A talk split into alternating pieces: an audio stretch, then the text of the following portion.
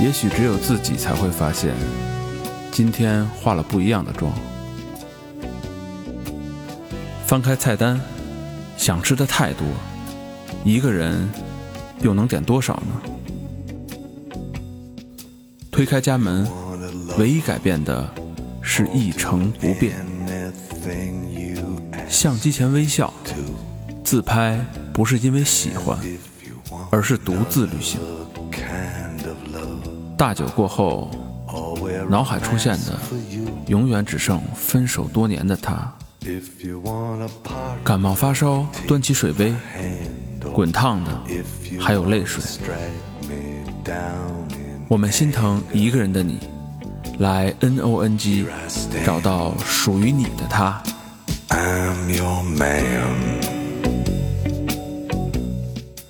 If you want a boxer.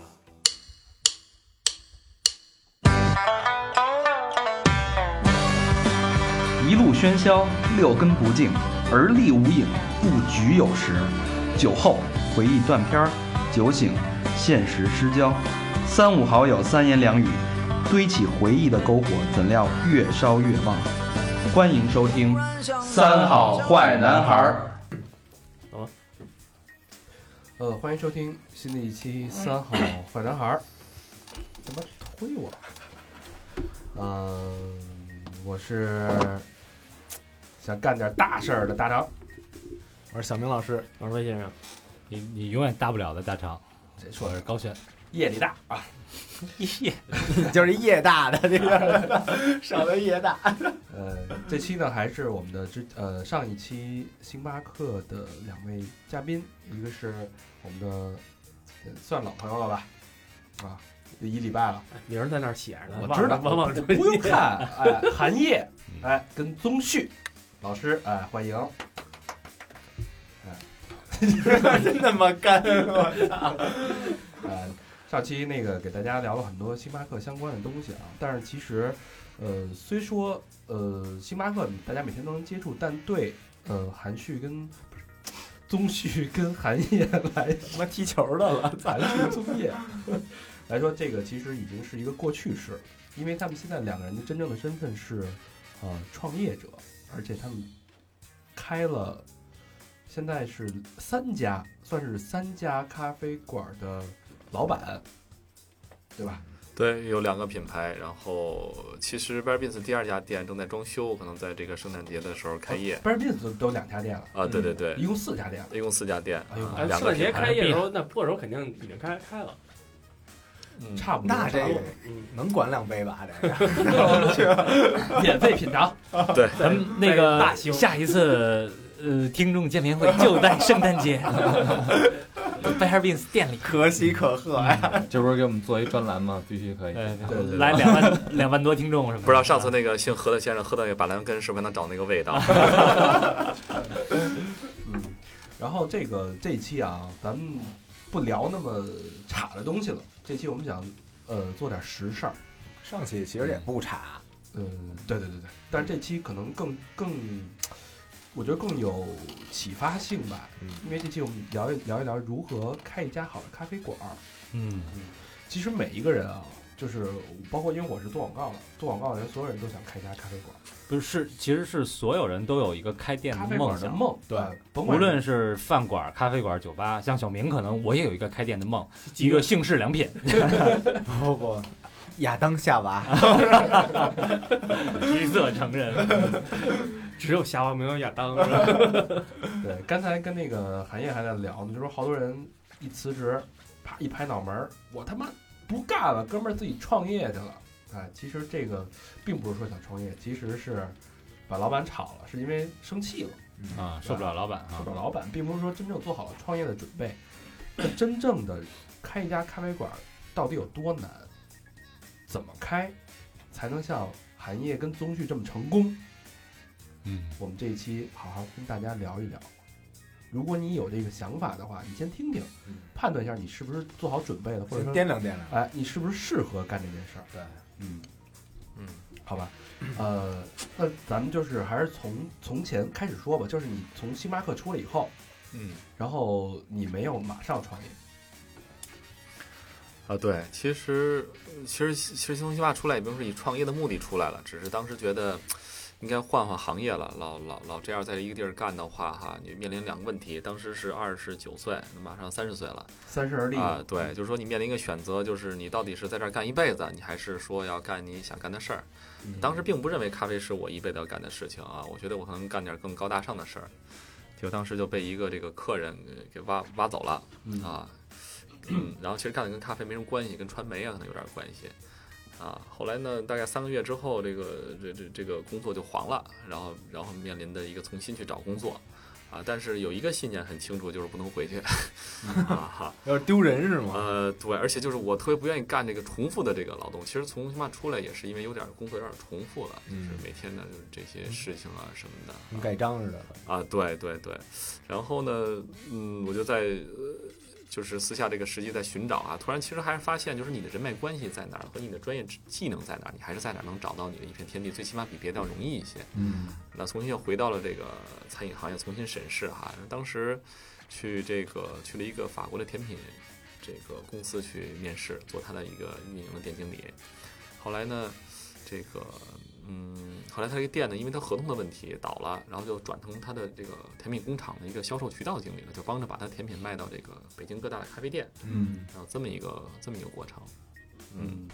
嗯，那这个过程大概持续多少年？哦，这过程持续了两年，嗯嗯，我是觉得就是其实有一些懵懂的开始想做一家咖啡店的这么一个想法，只是觉得一个是没有资金，因为毕竟我们是我跟宗旭属于这种打工出身的啊，嗯，呃，家里面也没什么钱，然后我们积攒积攒点钱，说实话投到硬件上也没有什么，就是就石沉大海了，基本上。他那会儿东旭干嘛？啊星巴克呀，你还在酒 吧？就我必须指着他蹭饮料，啊就是，然后还然吃后马卡老糕点，所以所以他这么着，每天晚上下班，然后拿着法国公司的甜品啊去你那儿换咖啡好那时候当副理了，还必须得上晚班，就是为他。啊。哎， 有有激情啊，对不对？ 那你们俩谋划过，就是那会儿有没有这想法，就是一块儿干点什么？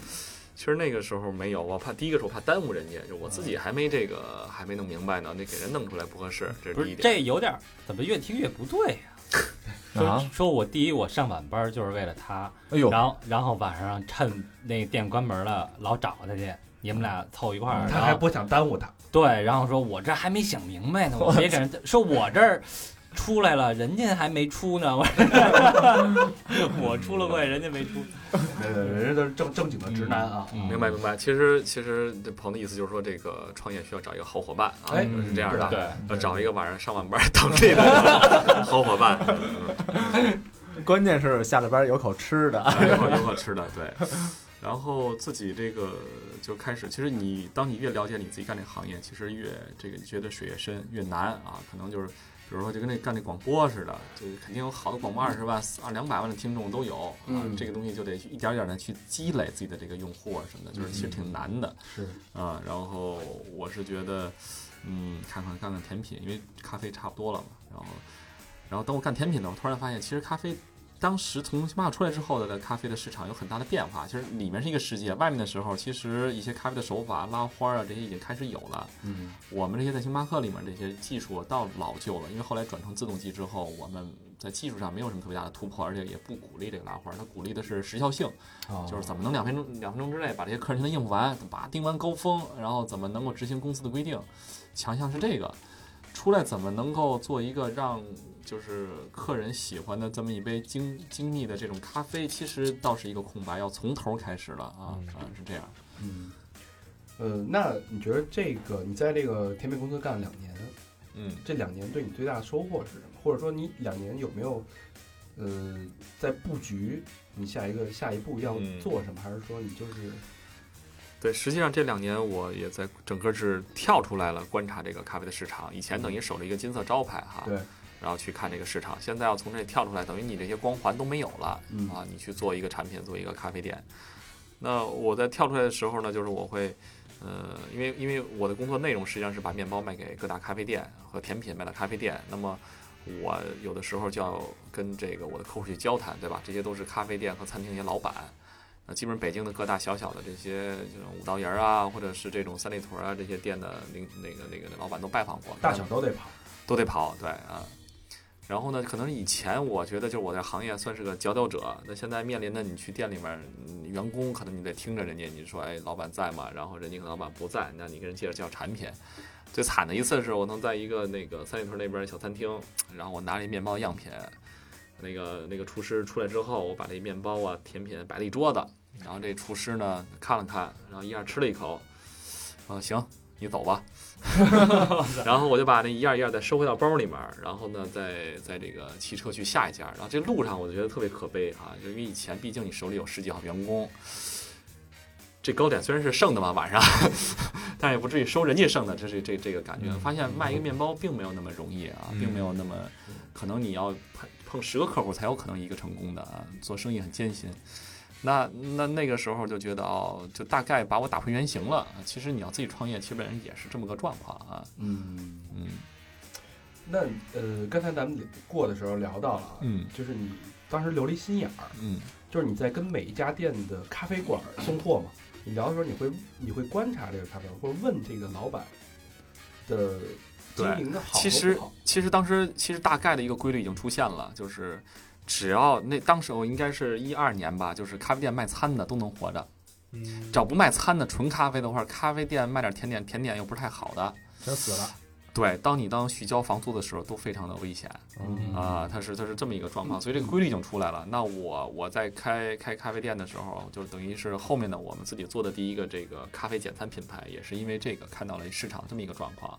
因为在中国，其实民以食为天，老百姓还是对吃这件事情他是他是情有独钟的。就是你，您您说金融危机零八年再再那不好的时候，您去海底捞，他照样排大队，他是这样的。嗯嗯，所以说我觉得切入点应该是从吃这件事情去切入咖啡这件事情，而且你如果是一个陌生的品牌，不会有什么信任感，就是大家不愿意在一个常有的喝和吃这件事上冒风险。你你我举个例子就知道，比如大家要去一个二线城市哈，或者去别的地儿，大街上这个好多餐馆，你可能莫名其妙的就会往这个吉野家里走，嗯因为你熟悉，对你熟悉，你觉得这不会出大错儿。对旁边有小饭馆儿，你说万一砸了怎么办，对吧？你可能不是说一百分儿，但是你有一个嗯不及格的风险。但是你说这个吉野家好不好的七八十分儿，反正保证。嗯，啊、就所以说大家在吃这件事儿，其实尤其中国人并不愿意冒太大比风较险，保守，呃比较保守。所以你要做特别好的话，真的是。呃，挺艰难的。你一个新品牌，我说的是，如果一个新的话，挺艰难的。那有没有那种就是你送着送着货，那咖啡馆就倒闭了？ 啊，有有有，这挺多见的。所以这东西越干就越害怕啊。是什么？就是因为我听人之前说啊，就是开咖啡馆是所有人的梦想，嗯嗯。但是咖啡馆赚钱的嗯也就不到百分之一。嗯，差不多。其实到现在也是也是这样的状况的。可能在因为我们有很多的同事啊，都在各大咖啡连锁公司工作，其实有一些财务的这些数据看上去其实并不好啊，大的连锁也不行。也不行。呃大家可能不知道哈、一些像 Costa、太平洋这些背后都是中国国企的大有的地产公司在支撑嗯啊，这种地产公司，然后这种其实是一个现金流的这样的一个滚动的方式啊。真正的核心技术啊，就是呃，其实可以大家从市场看哈，就是 Costa 是这个英国的品牌，太平洋是香港的这个品牌，都是一些外来的啊，包括大量漫咖啡、咖啡陪你这种韩国品牌的入侵。其实真正自己中国人自己做的这个咖啡店，其实凤毛麟角，都是在一些小胡同咖啡店里面再去再去摸爬滚打，是这么业态是这么一个状况，还没有去摸出自己的一个成型的一个规律的这样一个状况。嗯，是上岛台湾的是吧？台湾的嗯，没有，你没听过说一个咖啡厅是北京的东城二环里的，对呃对，有也创始的，对也不算是大陆的啊。嗯嗯，还真是。没有啊，其实这是一个咖啡这个咖啡人需要努力的一个地方。打出自己的品牌。对，然后，那你在这个 甜品的这个公司一下就做了两年，嗯，两年其实是一个积累。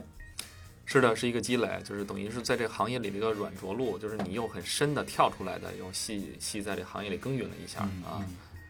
但但是像你这么说，可能看着这个这些咖啡馆来开了又倒了，倒了又开了，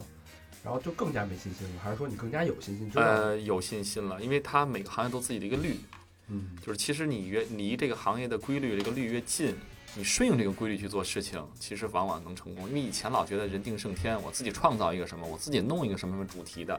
其实这东西永远是站在你自己的一个角度去看你的这个行业，就自嗨自嗯有点天马爽。啊行空的，就是对，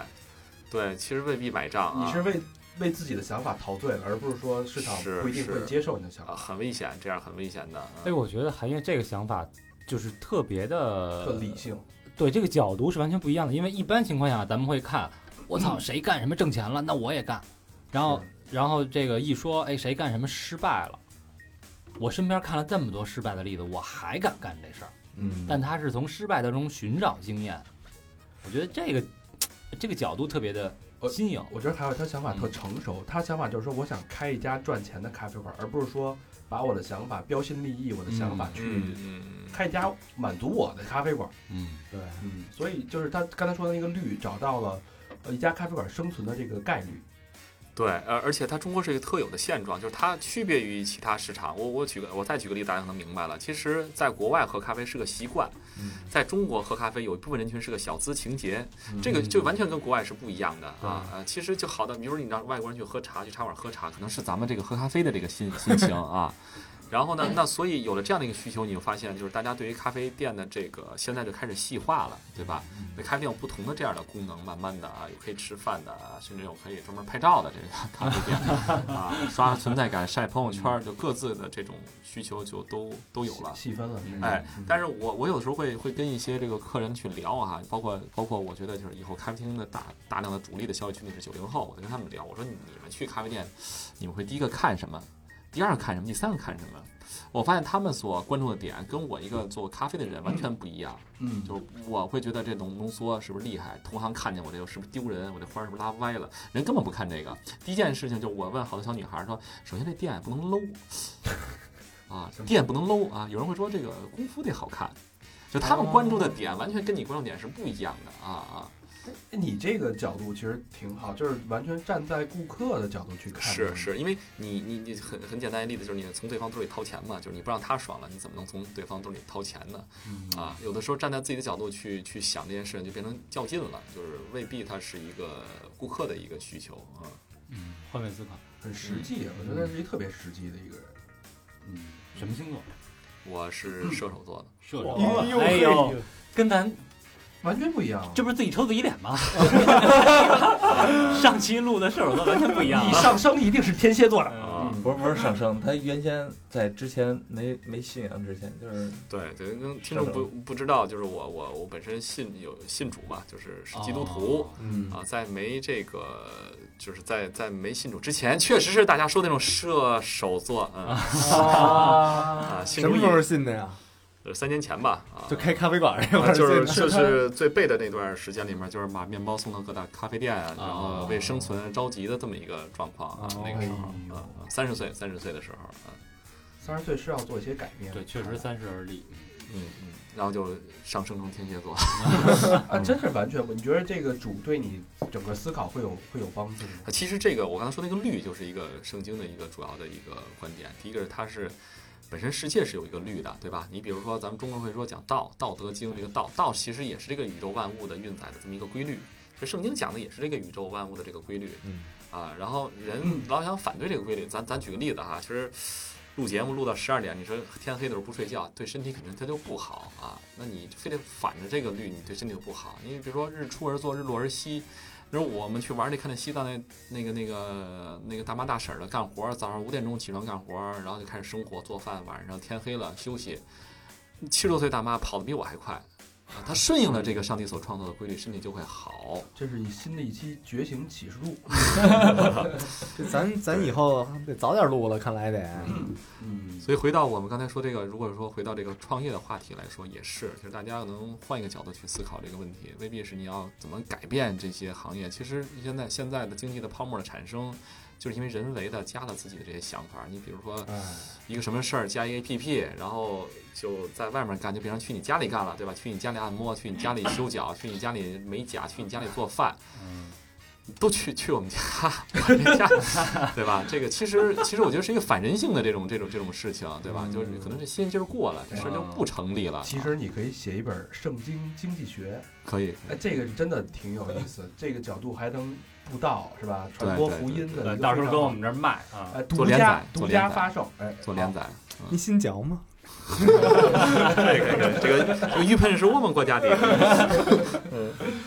哎，太有意思，太有意思。所以你是带着这种圣经这种约束、这种自律的思维方式，开始审视这个咖啡馆市场。对对对，因为其实说实话，现在就是无论是创业还是做生意哈，世道挺乱的，真的挺乱的啊。呃，很很辛苦哈，尤其你说一些年轻人创业，我们之前哈不懂得什么叫政府关系，以前星巴克有一个职位叫政府关系一样的仨人，嗯，仨人什么也不干，然后就这个呃去设立，而且官儿挺高的，而且这个工资也不少拿，嗯而且在这公司里面都特有面儿。这公司这干嘛？这干嘛弄那么几个人？等我自己干了才知道什么叫政府事务部。就现在我跟宗旭，啊尤其因为宗旭应该有发言权，他的百分之工作百分之三十是扑在这个政府事务这个事儿上的都。干嘛呀？干嘛呀城？城管、消防、卫生、嗯工嗯商，那确实这些都对对付不起。啊，而且这个让大肠给你介绍一地儿，嗯，一捏嗯全齐。捏顺溜了，招零， 哎，其实有有我开玩笑，有时候我也思考这事儿。其实中国说什么互联网经济，我觉得政府逼的，就开实体太难嗯了。你开一个买卖好，这这儿那这儿消防你开不起，你你这个灰色的这些东西成本太高了，没错，只能在网上做生意了，变成了一个网上的这么一个这个这个这个平台，这他妈强大的这平也是台一跨代升级了，被逼着跨代升级啊了。啊！我我我我是这么觉得的，我觉在得有道理，有道啊理。，再加上它中国的这种产业，这种做加工工厂的这种产业的这种积累哈，是然后你还要加上人人劳力的这种这种便宜。就前前段时间会有这样的经济的一个文章哈，说说说英国分分钟可以弄出一个什么什么这个网络的这么一个平台销售平台，但是为什么不做呢？保留这个中中产阶级，我说这胡说八道呢，简直就是你让他们这个送个快递试试。就送你一瓶可乐，我估计你能买两箱可乐。 这人工我说不太可能，只有在贵。嗯对，这只有在中国才能够才才有可能这样的事，很辛苦，真的很辛苦。创业的时候，嗯，好。那你两年卖了两年面包哎，之后，开了自己第一家咖啡馆，是，嗯。这这是一个什么样的机遇呢？呃，是之前我在星巴克工作的时候，帮助农业银行做了一个这个做了一个大堂店啊。后来因为呢，就是农业银行又又有一个大楼落成了，但是人人量没那么大，然后想请想请星巴克去，星巴克觉得人流量大，而且他的星巴克投资一个单店成本非常高啊，可能接受不了。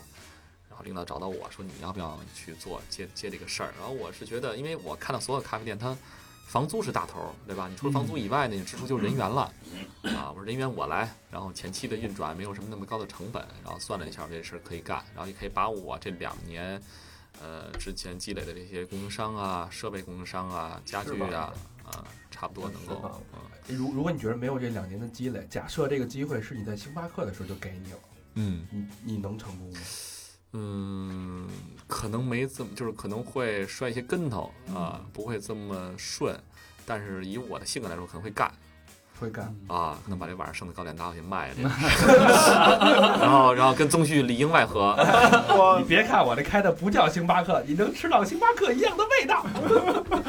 把包装换一下。就是就是有点哈喇味儿啊。人家人家那个美人鱼是正面的，他们那是反 面的。鱼尾巴冲那边是吧？就是飞的都从那边拿。嗯名字都想好了，叫日巴克。日巴那巴这克是谁？呃 那这时候东旭在哪儿？东西其实就在我的马路对面 儿，供供应商是吗？呃真的真真的是那个时候对对对我在创业的时候，他在马路对面的那个东方广场三期那个做那个副理，那个旗舰店，就是食品的旗舰店。那这时候你你们俩开始合作了吗？没没没没没，还没合作呢。就我们俩我们俩去他店里，我找他谈个事儿都得背着去，生怕这让人误会说我要拉人干点什么啊，然后以后晚上拿不成糕点了。 对，也是为了保护他哈，要不然人家可能领导万一看没出有来觉得没哎没有那什么那什么那个什么承担不起啊，那什嗯么责任什么的，就是都是直男，真的没没没啊 没没没有奸情，别别往那头想，没有奸你情，你多想，老魏多想，嗯，人家人是信主的，别老乱说这 一句啊，是吧？嗯，呃，所以你这个我感觉是跨出了半步，嗯嗯嗯，而且是很稳妥的吧？就我这这属于对我来说就是保本生意啊，没租金这事儿稳赚不对哎赔。，其实对于我们这些信主人来说，就是我们在工作上会有一个词儿叫呼召。呼召是什么意思？就是说你这辈子干什么，上帝都定好了，你就踏实干就行了啊。哦，然后任何的一个工作，其实都是为了传道做做准备、做预备，而且就是包括今天跟大家做节目，大家可能就是做节目，对我来说就是传道嗯啊，开咖啡厅可能也是传道，然后捎带手那个能养家糊口。哦是这样的。所以如果呼召的话，其实你看，其实美国的经济非常的强大的一个点积累的点，你看所有的就是他总统宣誓上台要摸着圣经说，然后他的法律也建立在这种圣经的基础之上，包括众议、参议和民众其实是跟圣经里的祭祀、君王和先知是对是这样的划等号的。那他的一个民主自由也是，就是人平等啊，其实也是，就是圣经上说的，说上帝以外大家人的这种平等性。还有就是因为这些清教徒在创业的时候，他们的呼召说我是修鞋的，我就踏实把这鞋修好了；我是修桌子，我就把桌子给弄好了；我是弄广播的，我就踏实把广播这件事弄明白了。所以当当你看到我们我们另外一家店哈，在这个三里屯儿是一个复古家居的这种这种合作的这种跨界合作的一个店哈，我当我看到那些二美国的二手的这种家具和这种呃，它的一个工艺品和灯具，然后它的一个焊点和它的一个造型，我真觉得就是它做这一个东西和普架的椅子，它做一百年不会坏的。而且这种工艺在现在当今的社会来说是不会有人这么干的。这个椅子说做这种结构非常麻烦，它只是为了不让它坏。那么其实他非常纯粹地想把这件事儿干好啊，这种精神。嗯现在叫匠人精神，现在匠人精神，现在都在炒这个，都在炒这个匠人精神、啊假。假匠人精神的现在都是。现在实际上是它是在某一个时代里所缺乏的这个气质。我比如说哈，在改革开放的时候哈，如果改革开放的时候你是一个匠人精神的话，人会说你这人鱼脑袋特死性啊，改革都开放了，你脑子还那么死性哈。啊，在现在的这个这个年代里面，是干匠人精神现在这个社会里面所缺乏的一个气质，就是认真做事儿的气质。对，就像您刚才刚开始开头说的哈，我就开咖啡店去了。为什么呢？老板今儿骂了一顿，我就不爽，我就不想，我想干点自己的事儿。其实其实未必啊，未必。可能过了三五年之后，他发现老板说句话是对他有有利的帮助的，是忠言逆耳嘛，是这样的。嗯所以呼召就是感觉一切都是命中注定。啊，你比如说这个就是郭德纲呼召的，就是让他说相声的；姚明呼召他就是打篮球的。这事儿就是我 就认，把对，就我就把这事儿干好你得了。认了啊人都是命，天都是定，糊涂了你都没多用。嗯这位的护照就是做广播的，一听 赶紧把那老师的工作给辞了。哎，你说咱做节目是不是也是呼召啊？咱是胡逼的，咱是咱咱是加一字儿胡招 呼。嗯，好，那你接受了主的呼召，开了农行这家店，嗯嗯嗯，等于是用非常小的成本的投入去，对对对，因为这这件事情证实了我本来之前就是信主之后想就是全职做牧师啊、传道人这个，当这件事这件事发生了以后，我发现上帝带领并不是这样，而且我错误的理解了这种牧师、传道人的这种想法，并不是说站在讲台后面才是传道和这个。这个牧师，你站在吧台后面，你讲的圣经内容，他也是传道人和牧师、啊，在上帝眼里看，这是一件事情，所以，嗯所以我觉得，呃上帝也不会创造，就是说浪费你之前的这些工作经历啊，你这九年、十年啊哈、这些在星巴克的一些工作经历啊，就是这是都是在上帝的计划好的范围之内的。有道理。行，那咱们说说这家店吧，具嗯体的这家店，是上帝说的那个，但是你投入了多少钱？这家店，啊这样一共是十五万，嗯十五万就开始了。嗯，按理说这个没有房租成本，还需要投入这么多钱？你首先咖啡设备还有桌椅嘛，呃，还有一些还有一些设计费和初期的这种启动的时候的一些买原物料的这些费用。假设呃，就是一台呃能经营一百平左右的咖啡馆，哎哎哎嗯能扛起一百平平咖啡馆的这样的咖啡机的设备，大概需要多少？因为它肯定是大头，啊，其实设备两万块钱的设备就足够了，两万就足够啊，嗯足够了啊，是这样的。嗯，呃，这咖啡机啊，两万块钱，但实际上它还有研磨机啊，然后制冰机啊，加起来四五万块钱，就是这样的一个设备的配比是可以开启咖啡店是没有任何问题的。哇，嗯这么这么大咖啡机两万块钱，我他妈买了一个五千多块钱你那是家用的吧？全自动的吧？啊！对，全自动位啊，嗯，半自动是吧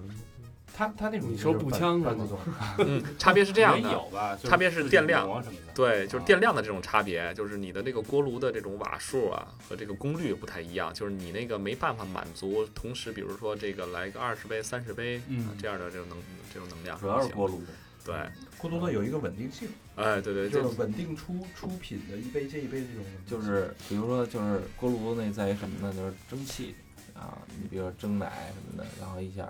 你做一杯，这气儿就没了。哦因为五千那那五千多那肯定是得等半天嗯啊，对，等半天。好的咖啡机可以应付就是一小时上百杯、上千杯的这样的一个出品啊。刚上一期节目我们也提到了说，您说投诉一个比较繁忙的店，嗯，啊、其实没办法啊、它这个任何的机器它持续的工作，它的机器内部的发热呀，或者这种注水呀，都都会多少一点。就比比如您骑自行车，您骑一个月，您突然发现链条盒儿尤其是响动了，就是在这种高重复的工作里面会有一些差别。发现当烟了，发现其实就是铁杵磨成针的道理 对对那除了这个五万块钱的设备之外，那十万能花在哪儿？我想象不到。你像桌椅的一个定制吧，全下来，还有沙发。到那个店，因为在大堂要提供好的环境，所有的沙发、屏风，呃，哦而且国这特有意思的是，就国企开咖啡店跟你这个美国人开咖啡店的想法是不一样的。就在国企的一层要求的是私密性，就是最好是连灯都不要的这种黑洞 洞的，一人一隔间儿。能打啊，炮的那种咖啡店，对，卡布奇诺就是打泡打出来的，对，打奶泡的咖啡店，嗯就是这种隔间儿，呃，然后呢，就我说话你最好别听见的这种这种这种需求，所以在这上面花了很多的成本。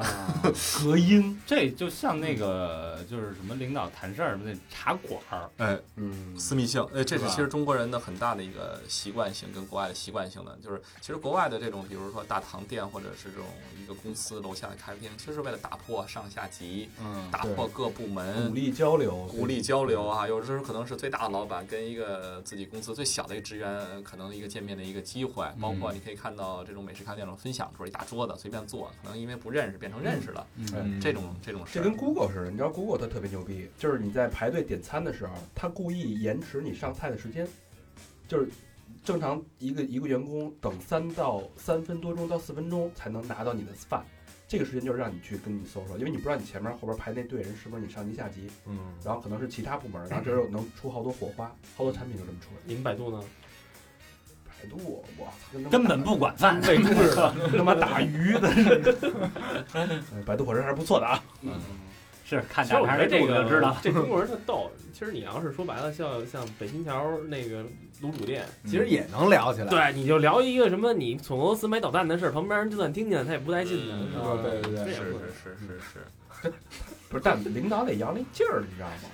我说的都是国家机密。嗯，鸡狗嘚儿，一查一案的都知道。嗯，招招呼呢你。然后， 那这家店感觉是比较稳定的，比较稳定的，比较适合起步的起步的啊这样的一而个起步而且起步很顺。嗯嗯嗯嗯，之后大概干了一年，对，一年一年之后呢，就是就是因为这个店吧，认识了一些朋友和人，然后呢，啊，这个时候在这个丰台的总部基地又产生出另外一个地点来，然后呢，当时他立项就是咖啡，这时候找到我说，因为招星巴克招扣子比较麻烦，啊说说要不要那个，你看你要不要做这件事儿，一起做这件事儿啊，然后。我当时测算了一下，再加上当时有麦当劳和七幺幺入驻，然后因为在星巴克之前训练了我们很好的一个预估客流的这样的一个能力，这点很重要，大家听一下，这点很重要。嗯嗯是是是，对于创业来说，真的不是拍脑门儿或者说情怀能够解决的问题。对。然后我们在这个测算之后，然后我觉得这个店的流水差不多，在我脑袋当时，我觉得一天流水在五千到六千之间应该没问题。实际跟你预估的实际跟我预估的差不多，真的差不不多。五千六千是人次是吗？ 不是流水，每流天水的流水，就钱是吧？对嗯它现金收入哦，对，如果听众感兴趣的话呢，你可以试用这个方法哈，在我们业内有几个这种公式啊，很简单的公式。就第一个是，如果这店这家店你成立的话，你一周需要卖出一个月的房租。第一周卖一个月的房租，对你一周能卖一个月的房租，就如果您开一家店哈，无论什么店，你一个月如果如果你一周卖不出一个月的房租的话，你可能要小心一点儿。嗯啊啊，比如说你租一家一万块钱的店，那你除以七天的话，你应该得到的是这个一千五百块钱左右，是每吧天嗯每天啊，如果一千块钱流水如果能产生的话，这个事儿可以干。哇这是这是干货啊，干货这啊，是这干干货嗯货啊啊！餐饮，我说我指的是餐饮啊，服装可能另算啊，因为它的成本结构是这样的。第二一个呢，就是你需要知道你的客单价，就是你一个客人平均消费是多少。然后呢，你再计算一下你的人流，你的人流乘以客单价，最后等于你的这个每天的流水嘛预估的，预估的流预估水流水。这样你可以推出一个一个月大概的流水。这样的话，你再去对比你的房租可行不可行啊？当你觉得哦，你一天需要一百个客人才能达到你的这个不赔钱的一个状态的时候，你发现你周围根本不可能产生一百个客人，嗯这个事儿你就可能就放弃，要需要再去思考一下了。嗯呃，是这样的一个方式。所以大家要自己要干点什么，别冲动。对，别一冲动周的流水是抵一一个个月月的的房房租，哎哎，这个是真的干货，嗯嗯。那咱这儿这边儿这个一周的流水可 可抵不了这咱这一月房租啊，流的流，主要是流的口口水。 哎咱所以咱流的都是都是泪水嘛。 对啊，操，背不过来呀、啊这个。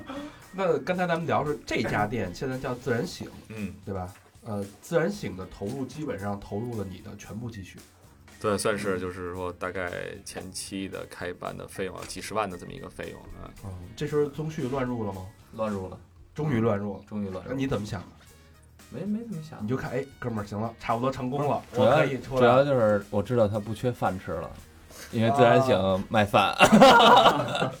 我找他，我找他，我找我找他蹭饭了。所以你的嗯使命已经完成了。就是欠的都该还了啊就过来到他这儿蹭饭吃，哎，自然醒的饭怎么样？哎，特别棒。我天天天天就接触这个，丰台有点啊远。丰台有点远哈。待会儿给你介绍一 近的。哎行行行。哎那这时候你等于你们俩就合伙了。啊，对对，我你就也加入了，你也投资了加入了，加入了，加入了。啊，那所以你也没有什么犹豫，就是顺理成章的。这两这几年的友谊，这个其实其实主要是他信主了，他要不信主，我不敢跟他踏实了这一下所以你觉得这是主间接的招呼了你？呃不不不，我我现在还至今还没有信那那个，你没有被他打动吗？就是他会他会时不时的跟我说，但是但是其实整个我也觉得，就像他刚才说的哈，他在之前的这些经历，我觉得他真的是一步一步在做，我觉得这靠谱靠谱。然后我我也希望就是做一些事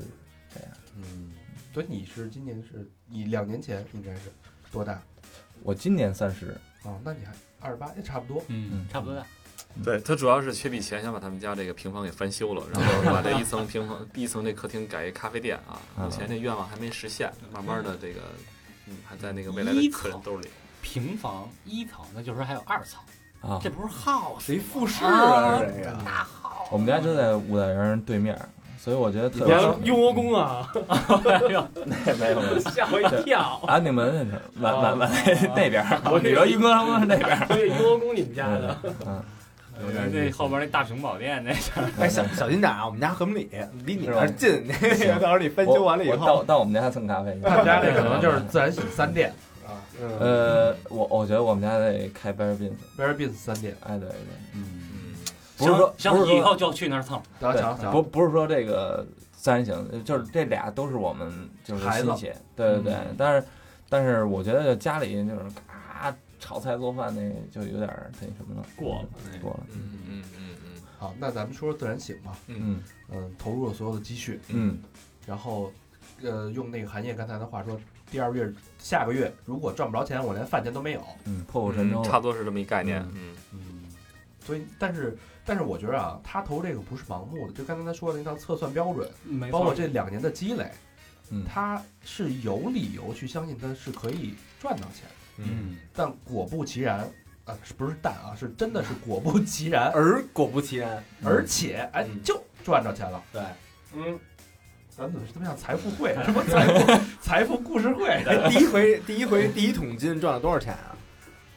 呃，其实呃比较欣慰的是，呃，自然醒第二月就到了水平点，就是他已经不赔钱，自己可以赚钱来了。很难。第二个月就开始第二月，第二对个对月对，一个月的流水到了十五万吧，呃十五万的一个流水，就连饭带咖啡啊一起这么一个流水，嗯，嗯，然后之后的刚才说又又扩大规模呀、然后去翻修什么的。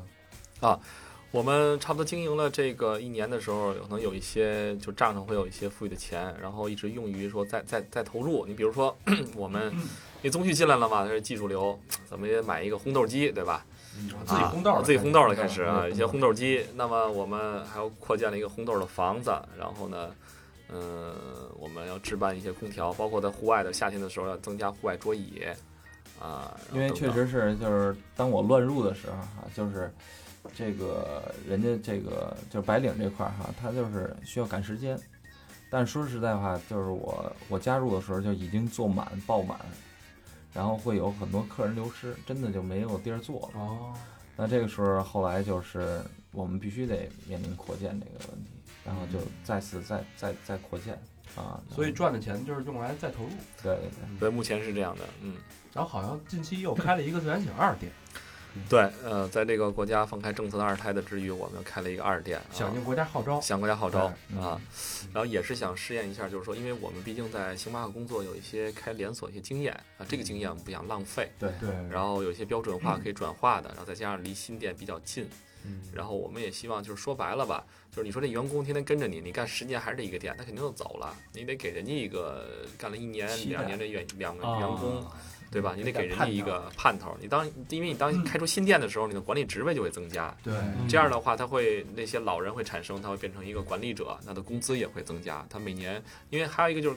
通过开店这件事情，我们发现了就是跟我们不一样的一个群体，就是外地这些孩子啊，就跟我们想的其实完全不一样。就是比如有的时候咱们啊，我就休息，凭什么让我上班？人家可能想我上班我加班我挣加班费哦啊，然后就是比如人就会觉得吃无所谓啊，但是住的你好点儿，你别给我住地下室，因为我三百六十天就得都得在这个地方睡觉。嗯，但是你作为北京人，你回家就睡睡觉去了。对，所以吃的得来点呃，儿，嗯吃的得好，呃，吃的可以差点，但住的得好啊。还有一个就是，我每年年底回家的时候，我必须得带点钱回去，风光点我得风光点儿嗯哦啊。然后这个得有点面子，我出来是挣钱了。你看咱们可能就是，哎，比如说工作啊这种，没有这种，比如把你扔到美国去，让你再回中国，你肯定就觉得我得带点什么回来。嗯所以你冰要箱看贴是吧 哎，你其实我觉得 韩口烨香糖冰袋 儿，我觉得韩烨最大的一个特点啊，除了信主之外，他特别懂人性，没错哎对对对特别会换位思考嗯同理心哎但你原来，但是之前录射手座时候不是这样。啊，不不是这样，不是这样，自己爽了就行。对，之前射手一个很自我、自由世界的这么一个人。对，所以上帝会改变人嘛，嗯，是这样，人不能改变人，真是上帝因会改为变人有了信仰以后，他才变的。嗯，之前不是。所以，所以你对他的理解也是判若两人。啊，拍若两人，他整个重生了，用他自己话就是重生了。哎那之前的韩烨已经死了，他就他 就这么着 是就这么跟我说啊，那你那你没，这不是把你没往往死那方向靠一靠？我我一直是一特腹黑的人哦哦啊，我一直所有人都觉得，然后这也可能是因为为什么我老是就是辞职的时候副理，到现在是老二是吧？哦啊，加当底你你你什么星你什么星座呀双子。哦，嗯，我比较符合星座。其实我们俩比较不互知道补，就他什么事儿就是往悲观了想，对对对啊，对方是个坏人，就我是什么事儿都往好了想，嗯对方什么是个好人，这么去去想，哦啊，就我们俩比较互补。他这真的射手是火嘛，双子是风，嗯他有点火苗，风一一吹吹，哎，星星之火，嗯，自然醒， 是吧有点意思，有点意 思。所以有点意思这，我觉得这这个这个黄金搭配啊，就是大家在选 partner 的时候，嗯，也要注意这种互补性。哎，对对对哎，咱咱们这团队不就是有一个互补性吗？哎，对，就我一人左脑，四个右脑。去你大啊爷！你你们俩水，我们俩风，老何一土，你妈越陷越深了。挖洞了是吧？全是泥，嗯，沼泽。哎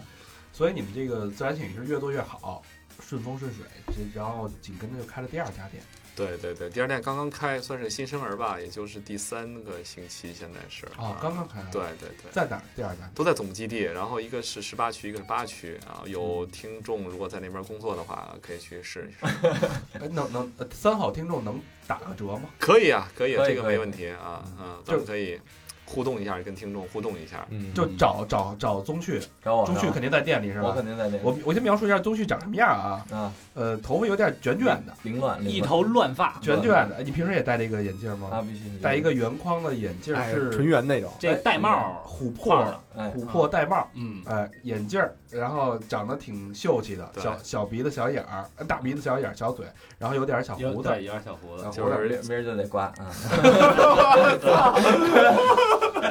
用一种水果来哎来形容人家，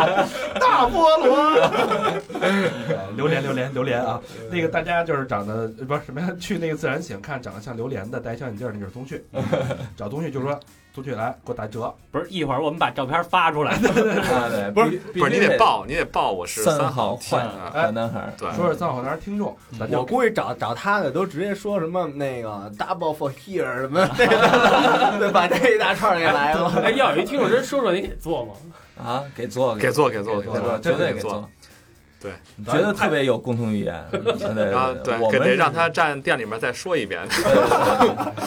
我觉着啊，三好听众去的都是爱咖啡的，那一定哎的一是可以跟宗旭好好交流交流，然后打打折，这是哎，这是人家宗旭给的福利，哎，跟那个韩烨。然后另外就是，咱不是也在做那个 Berry Beans 吗？啊，对吧？这 Berry Beans 其实玩的是单品，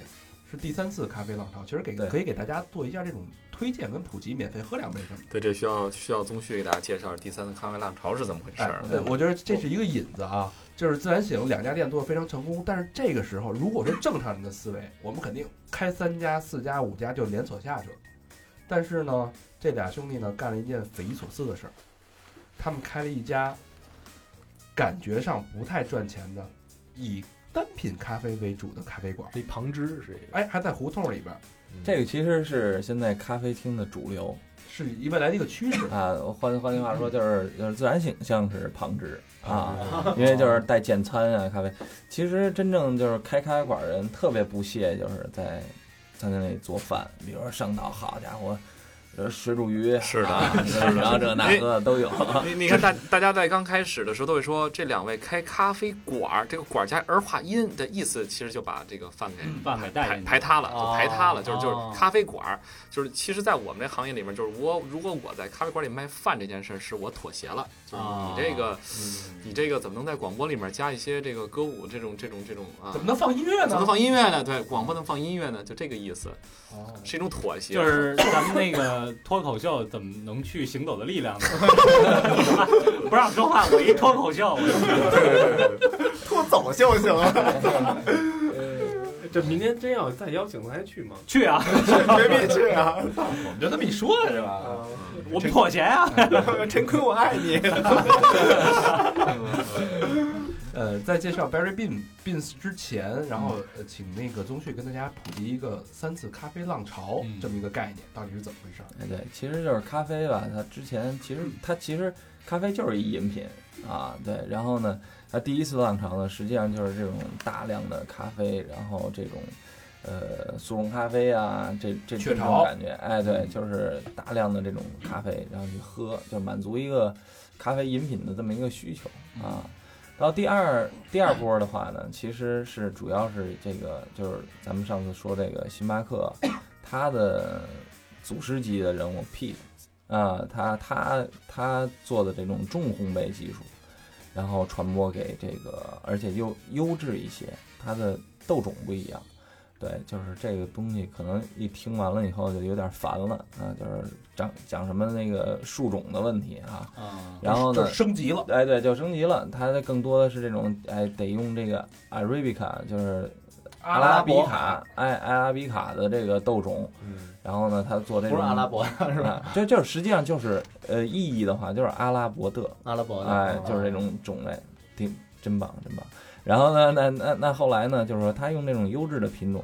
然后再去做咖啡，然后做深烘的技术，然后有这种这种更好的风味儿啊体现。包括萃取这个技术也是属于第二次浪潮吧？呃，就是其实也不是，嗯其实就是最最原始的时候做咖啡其实特简单，就比如说像像这个说这咖啡起源地埃塞俄比亚哦啊，就是煮啊，它它甚至不是说煮，它采采下来这个生豆的果子，经过一些加工以后，这个生豆就是绿色的这个就是种子，也就所谓这部分，它直接搁炒锅里就炒瓜子儿一样的炒，嗯，炒完了以后，咔咔咔拿那捣锤儿就给你捣蒜似的，捣蒜似的就给你捣捣完了以后，咱就冲上水，咱就喝，哦啊就这么一个过程啊，特特特特别简单。其实，呃，咖啡就是一个饮品。那啊猫拉出来那个，那哎个那是那个几几次浪潮啊？那个那那个其实是在阿尔特浪潮之之之内的，它那个属于就是一个加工方式，哦，就是在这个猫的这个胃里，它吃下去以后体，味它有一个发酵过程，哦啊，发酵过程。实际上，要不是这个猫吃了的话，它有几种方式，比如说水啊、水处理啊、啊半水处理啊、干燥法呀、现在比较流行的蜜处理啊，它会影响到咖啡的一个味道。哎那人这猫吃行，人吃就不行。它其实这个是一个特偶然的现象，在最早的时候，猫屎咖啡特别贵，嗯，为什么呢？是这种野生的麝羊猫吃这个吃到咖啡果实哦了以后，然后呢，它等于果肉它自己就消化了，但是种子它消化不了，他就给排排出来了。排出来以后呢，等于就是说，有些人发现了这个这个咖啡豆，然后他去试着去，呃就是就是去加工，然后再烘焙，之后发现呢，哎呦，这个它是会有这个麝香猫的这个味道的，然后呢，他觉得这非常稀有。那到现在的猫屎咖啡就特别的残害动物啊，它是不喂猫吃东西，这猫甭吃别的，就吃这咖啡豆儿，哎哎天哦天给这猫给圈圈起来，然后去弄这个。这猫其实已经不爱吃了，甚至于到不吃然后硬塞的地步填啊，鸭我这这简直就是一个残害跟。鹅肝啊，对，到到现在的话，其实这个其实挺那什么的，啊，抵制对对对，主要那抵制猫那种心情吃那咖啡豆，它能高兴得了吗？拉出那猫屎能跟他们跟人屎估计没对什么对区别，不是说人屎，就是说这个就是它不会有一个很好的一个过程了。对，所以现在其实猫屎咖啡我喝过多多少次，然后反正它更多的因为本身它就是这个亚洲太平洋的产区的这个豆子，它本身草药风味就比较丰富，然后再加上这猫一吃完了哈，里头指不定再吃点什么别的，一发酵跟着一块儿，反正土不拉几那那那种味儿。嗯呃，也不是说不好吧，反正可能我也没吃到这野生猫吃吃的这豆 子啊，反正这这这残害小动物这 事儿，挺讨厌，抵制抵制 抵制。那咱们再然后说说，哎，在精精品咖啡啊，这个 Berry Beans 啊主打 Berry Beans 主打哈，就是我们会有一些就是真正，因为现在实际上在世界上，这个为什么精品咖啡呢？就是其实我觉得也是一种商业体系吧，它是希望就是把这个好的咖啡和劣质的咖啡就是就是鉴别出来，嗯然后它一些优质的品种哈，它能够得到一个真正的一个回馈。换句话说，到现在的处理方式非常的复杂，比如说这个蜜处理哈，它需要把这个果皮包到一个什么程度，分什么白蜜、黑蜜、红蜜之类的，就是说它是每个程度不一样。然后呢，它在这个过程中呢，然后有付出大量的人工，然后形成出的豆子呢会更更的更优质啊，对。所以实际上这个也是在这个把这个精品化。为什么说叫第三波就变成精品咖啡了呢？实际上跟这有关系。然后在这个过程中呢，让这个咖啡体现得更好。就 Bear Beans 实际上真的是我们是希望就是达成一个我们自我的情节啊，我们想就是做一些真正的好的咖啡。从某个角度来说，就是从我们更多希望是就是从一些就是老百姓真的就想喝茶啊，然后喝杯饮品这种来去解决这些这这这来来去尝到这些咖啡优质的咖啡，就包括有一些咖啡嗯我在自然醒的话，也也会去摆在这个外头去做这个这个品尝，免费的做品尝。我觉得普及咖啡推知广识，嗯哎，这个事儿真的是我们应该做的，对。就教育大家喝到一杯好的咖啡。哎，对对对，嗯有一种使命感啊。哎，有有有，一定是有这个。其实我觉得这个市场肯定越做越好。我之前看一本书啊，就说这个人类的，它所所一个人类这辈子，刚才那个韩姐也说了，可能你到你小时候吃金刚寿司，大了还想吃这口，你没喝过咖啡，你这个你的食谱里边没这个东西。但是从现在的九零后开始，它因为食谱的建立是在三岁之嗯前嘛，是是这个人类的食谱，他三岁他开始接触到这个东西了，所以等他长大的时候，他对咖啡的需求一定会更高，是是也没就是错，迎合现在的第三次咖啡浪潮。就是这个人群不会越来越抽抽，它一定是越来越多的。那一定嗯嗯嗯，是是这样的。所以其实精品化咖啡呢，就是喝的是一个就是所谓的辨识度，啊，这个这个嗯咖啡它有一些什么独特的点，啊，那那相对来说这个豆子也许烘的比较深的话，它其实它也是在围绕着就是围剿星巴克这事儿做的啊，因为这个事儿就是浅烘的豆子它的辨识度更高。它的特点更明显，它的风味儿更明对，显，什么酸酸味儿啊，哎，酸度啊，它香的一气些啊平衡度啊、甜度啊之类的这些东西。那所以，其实精品咖啡呢，相对来说深烘的稍微的少一些，啊，少一些。然后呢是不是以单品为主？呃，都是呃单品的，都是单品对对对嗯。然后呢，也会做一些就是就是综合的咖啡。其实综合咖啡主要用于这个这个这个浓缩咖啡上，意式啊嗯。不过现在也出了一些就是单品，然后用于在浓缩叫 SOE 啊，然后这个单产地的浓缩咖啡，那喝起来其实就已经失去原先的那种意式的那种那种感觉了，但不是说不好啊，就是也是一种有一种体独特的现风呈味现，嗯，对对对，嗯。那 Barry Bean 现在是开两家了，已经。呃，对，马上在圣诞节前我会开第二家，在三里三里屯屯三点三的六层，是一个复古的这种文化的跨界的合作。嗯，这离咱们近，嗯哎，可算捞着一个。想喝咖啡何必东奔西走？对，来三点三六楼口上一口，哎呀，是哎，什么时候开业？呃，圣诞节嘛，啊圣诞节对，一定邀请大家，到时候也可以说我是三好的听众，然后对对对找一个戴眼镜儿的朋友啊，对对对对我们我们会把他的那个那个照片做成通缉令发给大家。正面、侧面的什么的。嗯嗯嗯嗯，呃，挺不容易。我觉得，我不知道你各位听完这期节目收获有没有什么收获？嗯，可能好多人那个想开店的想法都打消了，都破灭了 嗯对对对，一除操，我这他妈的一个月流水够不够这店这这租金呢？这个。但呃嗯但是我估计小眼镜儿火了啊，呃小眼镜儿火不是理性一点理性那个有有女朋友吗？有，我这二胎都快有了，二胎都快有那得挪文机算了啊也没用水果形容了都形容完了，老油条。 嗯，挺不容易。其实感觉创业是一个，就像韩燕说的，是一个招呼。可能对我们来说，对可能信主的人认为是招呼，对我们来说可能也是一个缘分。胡招胡招，对招招呼招呼招呼，你还夹菜呢？招呼招呼，创业这件事儿对某些人来说是个招呼。我他妈刚想煽情一下，一下一下透露自己没文化。我把这大盘鸡给你挪挪。哎呦，被招呼了！哎呀，呜呀！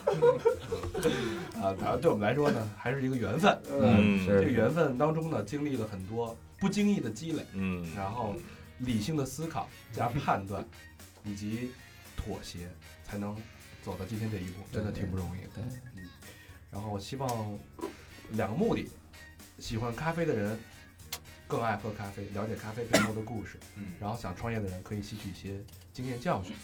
对，和更理多更多智理性，嗯更理智的去看待这个。然后创业可以更加成功的几率会更高一点吧。嗯，好吧，那感谢二位嘉宾啊，然后欢迎大家继续跟我们招呼。啊，招呼的方式呢，就去我们的微信公众平台搜索， 搜索三好 radio，三好是三好，汉语拼音，一会儿好好给你招呼招呼啊。 然后三好三好汉语拼音，然后 radio 就是 R A D I O，啊，中间没有空格，然后是三好坏男孩的微博，因为那天那个搜什么来着？那个一个一个平台，然后上面有一个节目叫《三好坏男孩》，我操他妈的！然后那是一山寨的啊，山寨的别理啊，别理安的，啊，没有那个儿化音啊。然后去 Instagram、Facebook，然后嗯，百度贴吧，还有 QQ 一二三四群，跟我们积极互动。 OK，好，那这期就到这儿了，到这儿了，感谢，好感谢谢谢谢大感家谢感谢宗旭做客，嗯嗯好，好感谢二位，好，谢谢，谢谢。拜拜拜拜。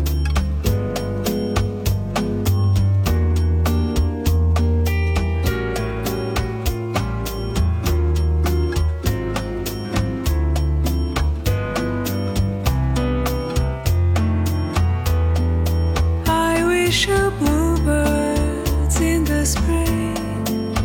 to give your heart a song to sing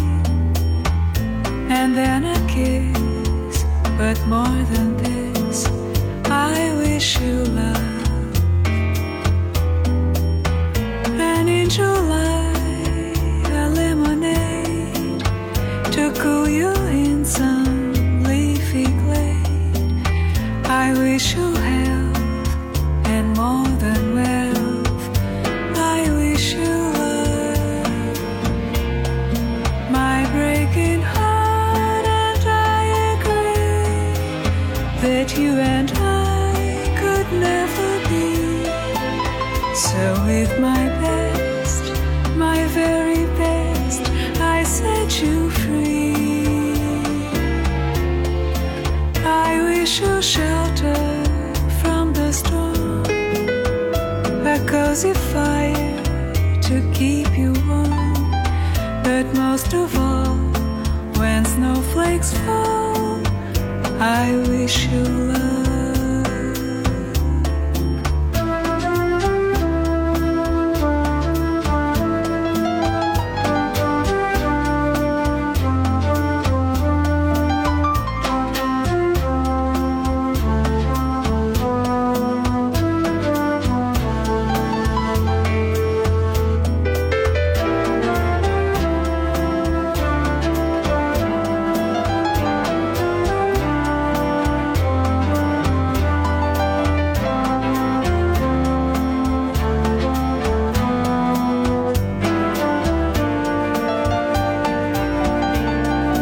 My breaking heart, and I agree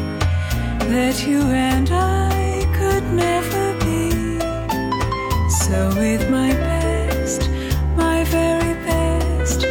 I set you free. I wish you shelter from the storm, a cozy fire to keep you warm. But most of all, when snowflakes fall, I wish you love.